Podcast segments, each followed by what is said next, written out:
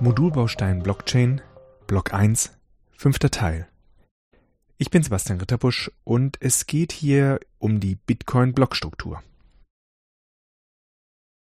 Die Blockchain ist die weltweite Buchführung über die Zeit, die in Bitcoin definiert, welche Transaktionen übernommen werden und dementsprechend welche Kontostände auf welchem Konto, was ja am Ende nur ja Public-Private Key Paare sind, welche Beträge dort in Bitcoin dann vorhanden sind. Damit ist die Blockchain natürlich sehr zentral für das, die ganze Kryptowährung und alles, was darum passiert. Und daher ist natürlich sehr interessant, woraus eigentlich genau so ein Block besteht. Ein Block besteht aus den Bestandteilen Version, Hash des vorherigen Blockes, eine spezielle Nummer, der Erstellungszeit und der eigentlichen Nutzlast. Bei Bitcoin besteht die Nutzlast aus den regulären Transaktionen, die über das Peer-to-Peer-Netz von Bitcoin empfangen wurden. Erstellt werden die Blöcke von den Minern. Und diese ja, haben die folgenden Aufgaben. Sie sammeln und prüfen Transaktionen, die sie über das Peer-to-Peer-Netz empfangen haben.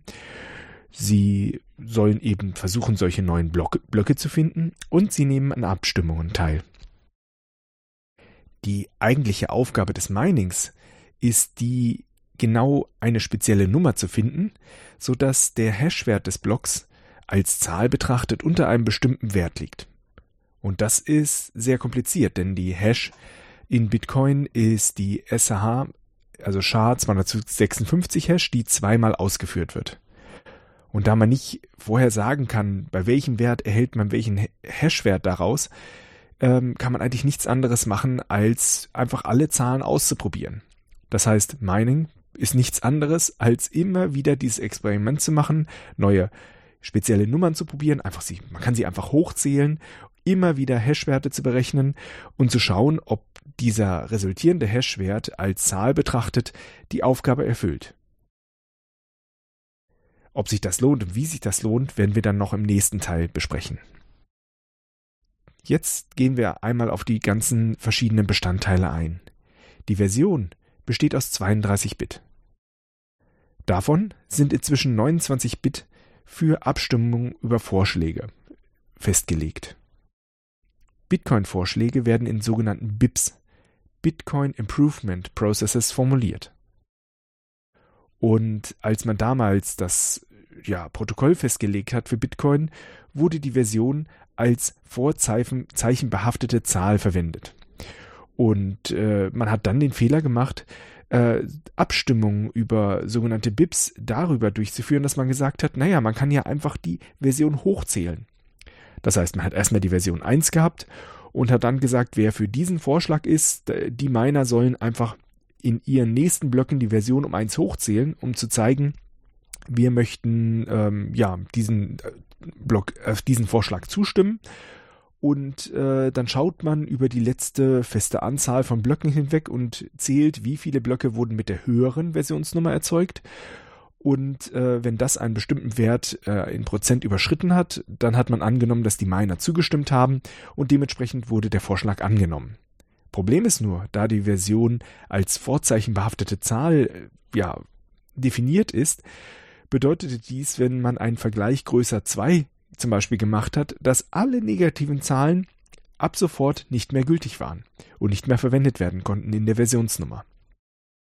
Deswegen wurde ähm, in der ähm, Vorschlag BIP 6 ein neuer Abstimmungsprozess definiert, der über 29 Bits regelt, wie man hier Abstimmung vornehmen kann. Mit dem großen Vorteil, dass man 29 Abstimmungen ab sofort gleichzeitig ablaufen lassen konnte. Vorher konnte man über die Nummer immer nur genau einen, eine Abstimmung durchführen.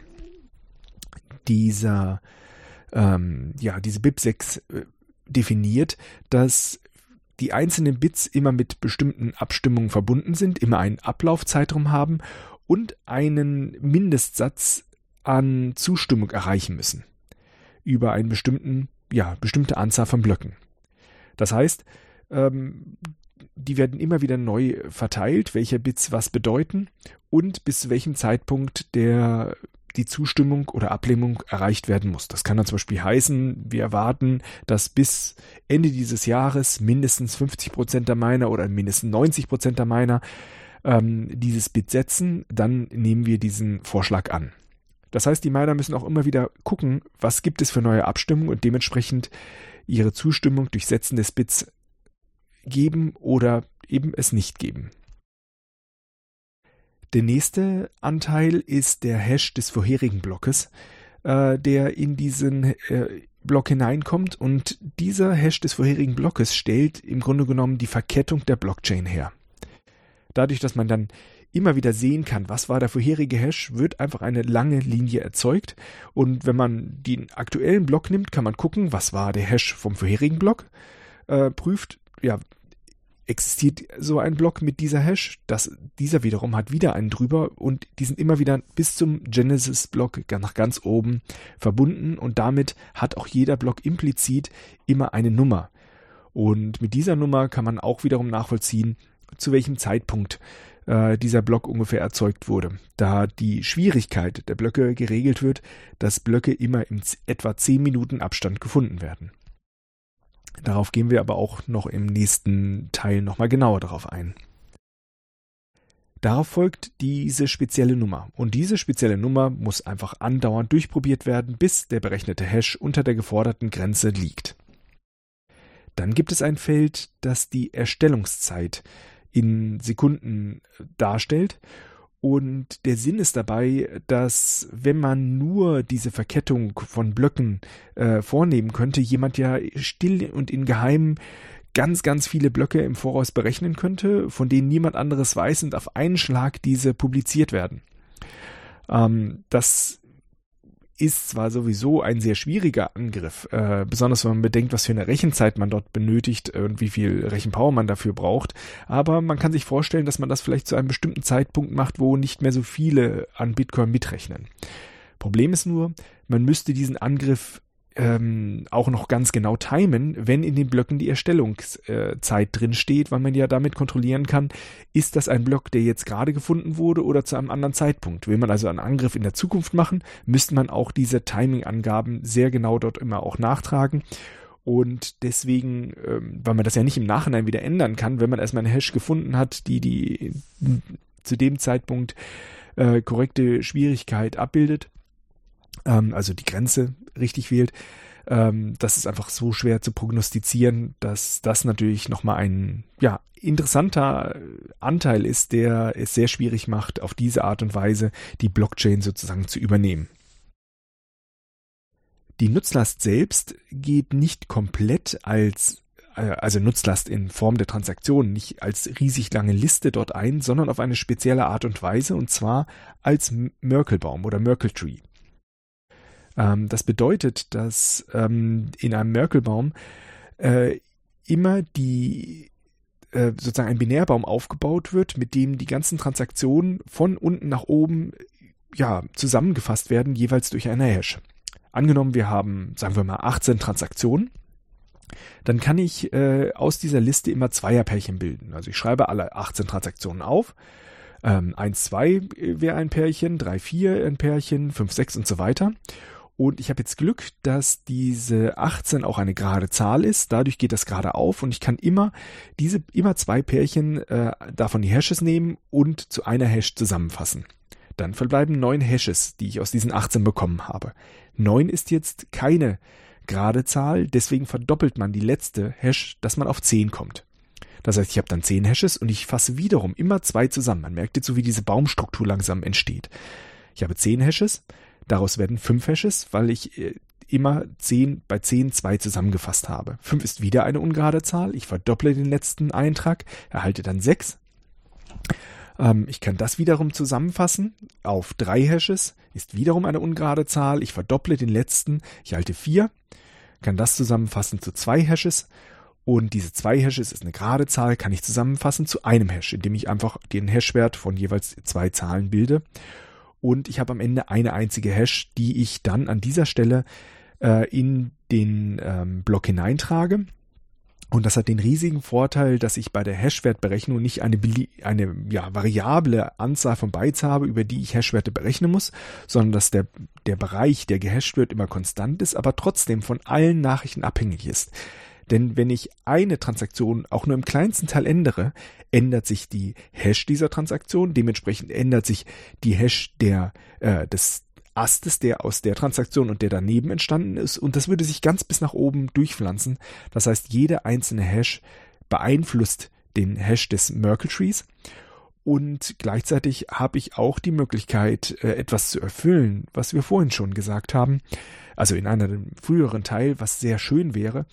Ähm, wir haben die Möglichkeit, später in den Speicherstrukturen im Client ähm, tatsächlich auch Transaktionen herauszustreichen, ohne dass ich Informationen verliere. Informationen verliere, die mir ermöglicht, die Blöcke zu überprüfen. Denn ähm, wenn eine Transaktion nicht mehr benötigt wird, weil sie zum Beispiel eine Folgetransaktion hat und ich nicht die komplette Historie im Speicher behalten will, reicht es, wenn ich den Hash dieser Transaktion mir speichere und wenn zufälligerweise auch noch der Nachbar äh, von dieser Hash auch nicht mehr für mich relevant ist und ich rauswerfen möchte, weil äh, auch diese Transaktion inzwischen eine Folgetransaktion habe und ich für die Analyse, wer hat wie viel Geld nicht mehr benötige, kann ich sogar den kompletten Ast abschneiden und so diesen Merkle Tree mit der Zeit immer kleiner werden lassen und dementsprechend Speicher sparen. Das ist natürlich sehr schön, wenn man am Ende nur noch an der, ähm, an den eigentlichen Kontoständen interessiert ist. Und auch da sieht man wieder einen weiteren Vorteil dieses Merkle Trees, dieses Merkle Baums.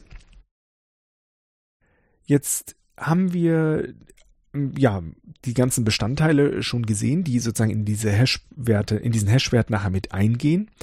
Ähm, an dem Block selbst werden dann drangehängt, in diesem Fall unsere 18 Transaktionen. Die gehören mit zum Block dazu. Die eigentliche Hash-Berechnung läuft aber nur über den oberen Teil.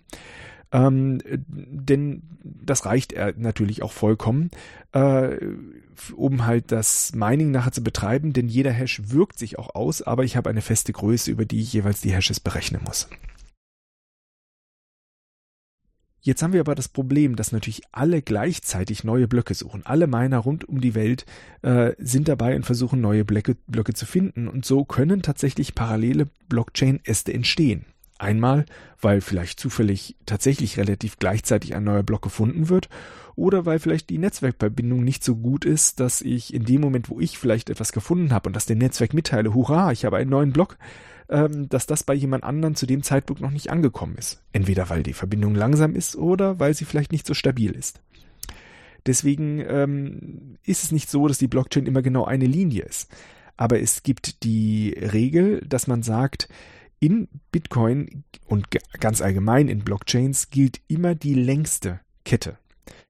Äh, und der Hintergrund ist da, dass sozusagen jeder, der sich beteiligt als Miner, sozusagen die Blockchain voranzubringen, immer auf der Seite der Gewinner sein möchte, um auch selbst Gewinner zu sein.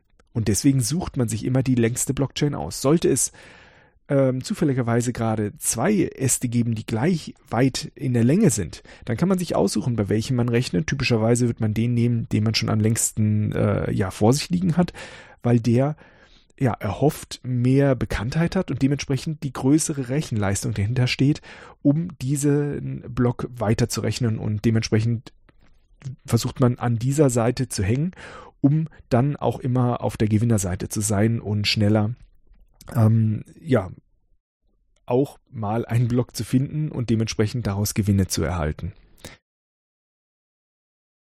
Ähm, eine andere Sache ist natürlich auch, äh, wenn ich über andere Blöcke erfahre, ähm, wäre es ebenso ungeschickt, äh, einen Block als äh, regulär anzunehmen, der womöglich Fehler oder nicht regelgerecht ähm, äh, ja, äh, entstanden ist. Wenn ich also merke, ich erfahre über einen Block und sehe, der ist nicht okay, dann werde ich den nicht benutzen und plötzlich an dem versuchen weiterzurechnen, denn viele andere werden das auch nicht tun und dementsprechend wäre ich nicht mehr in der Menge der ja, der, der Rechenmehrheit ähm, und würde dementsprechend nicht mehr auf der Gewinnerseite stehen und das wäre auch wiederum ein ähm, ja, dummer Nachteil. Denn der wichtige Teil ist, dass diese ja, Gewinnermehrheit oder die Menge an Minern oder die Rechenleistung, ähm, die den Großteil des Rechennetzwerks in Bitcoin darstellt, die sollte nicht oder von einer Person oder einer Partei abhängig sein, weil man annimmt, äh, sobald man mindestens drei hat, die ähnlich viel Rechenleistung zur Verfügung haben, kann keine einzelne Partei mehr tatsächlich über die Mehrheit ähm, äh, ja, verfügen und dementsprechend sollte das System sicher sein.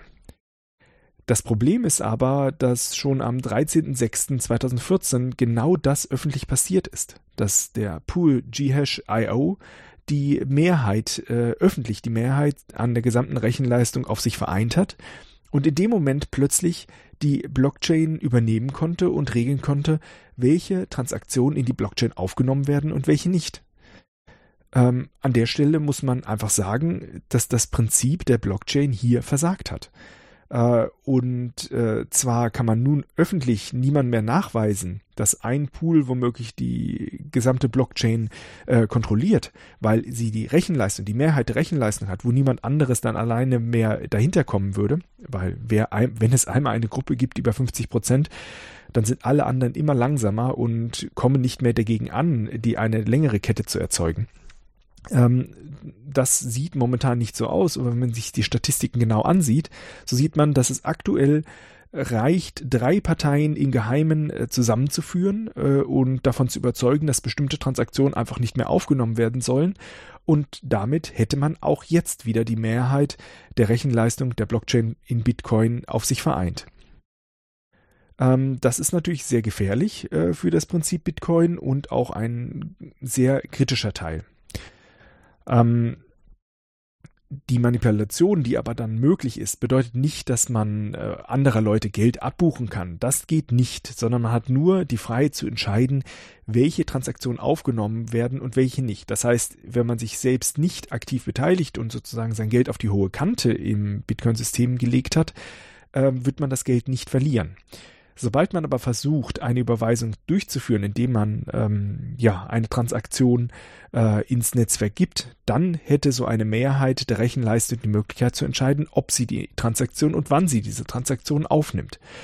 Und damit lassen sich natürlich sehr schöne Szenarien bauen, wie man dort auf die eine oder andere Art dann doch ähm, ja Verträge platzen lassen kann oder eben nicht und dementsprechend eine Kontrolle ausüben kann.